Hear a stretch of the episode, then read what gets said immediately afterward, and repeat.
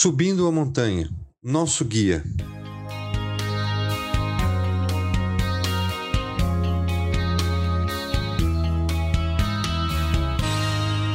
Iniciamos a subida da montanha.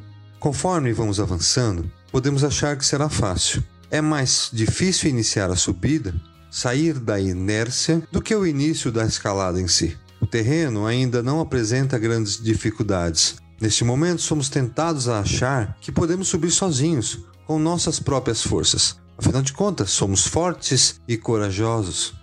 Mas não se engane. Novamente lembro que não existe montanha fácil de subir nem as menores.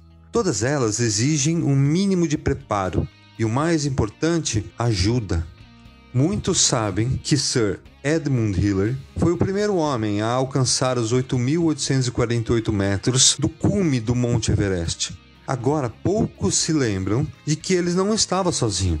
O guia tibetano Sardar Tenzing Norgay estava com ele. Então, não suba sozinho as montanhas da vida. Leve o melhor dos guias. Portanto, também nós, uma vez que estamos rodeados por tão grande nuvem de testemunhas, livremos-nos de tudo que nos atrapalha e do pecado que nos envolve, e corramos com perseverança a corrida que nos é proposta, tendo os olhos fitos em Jesus, autor e consumador da nossa fé. Ele, pela alegria que lhe fora proposta, suportou a cruz, desprezando a vergonha, e assentou-se à direita do trono de Deus. Hebreus 12, 1 e 2. Reflita comigo. Como Sir Edmund poderia escolher o melhor dos guias para escalar com ele o Everest, sendo que ninguém havia feito isso antes?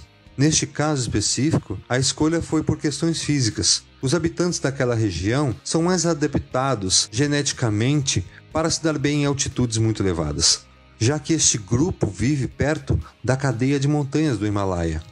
Então, se alguém podia ajudá-lo, seria alguém mais adaptado que ele. Mas mesmo assim, o risco era muito grande. Imagine contratarmos um guia para nos guiar por um caminho que ele mesmo nunca percorreu. Mas nós temos o melhor dos guias, justamente aquele que enfrentou a maior das montanhas possíveis, suportou a vergonha e a culpa pelo pecado do mundo inteiro e sem culpa. Então, para ele, não existe desafio ou montanha que não possa ser vencida. É este guia que está à nossa disposição. O autor do livro de Hebreus nos apresenta esse guia. E o que precisamos fazer para vencer a montanha ao seu lado? Primeiro, nos livrar de tudo que nos atrapalha, de todo peso que possa inviabilizar a subida. O alpinista leva consigo apenas o necessário, somente equipamentos leves e essenciais, porque mais do que isso atrapalha. Na vida, existem muitas coisas que nos atrapalham a percorrer a corrida ou a escalada que Deus nos propõe.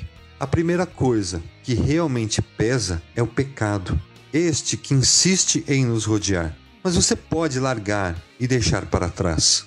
Se confessarmos os nossos pecados, Ele é fiel e justo para nos perdoar os nossos pecados e nos purificar de toda injustiça. 1 João 1,9 Antes e durante a subida, Confesse constantemente o pecado. Entregue-os ao guia Jesus. Se livre desse peso. E como o autor de Hebreus diz, tudo que nos atrapalha, todo pecado.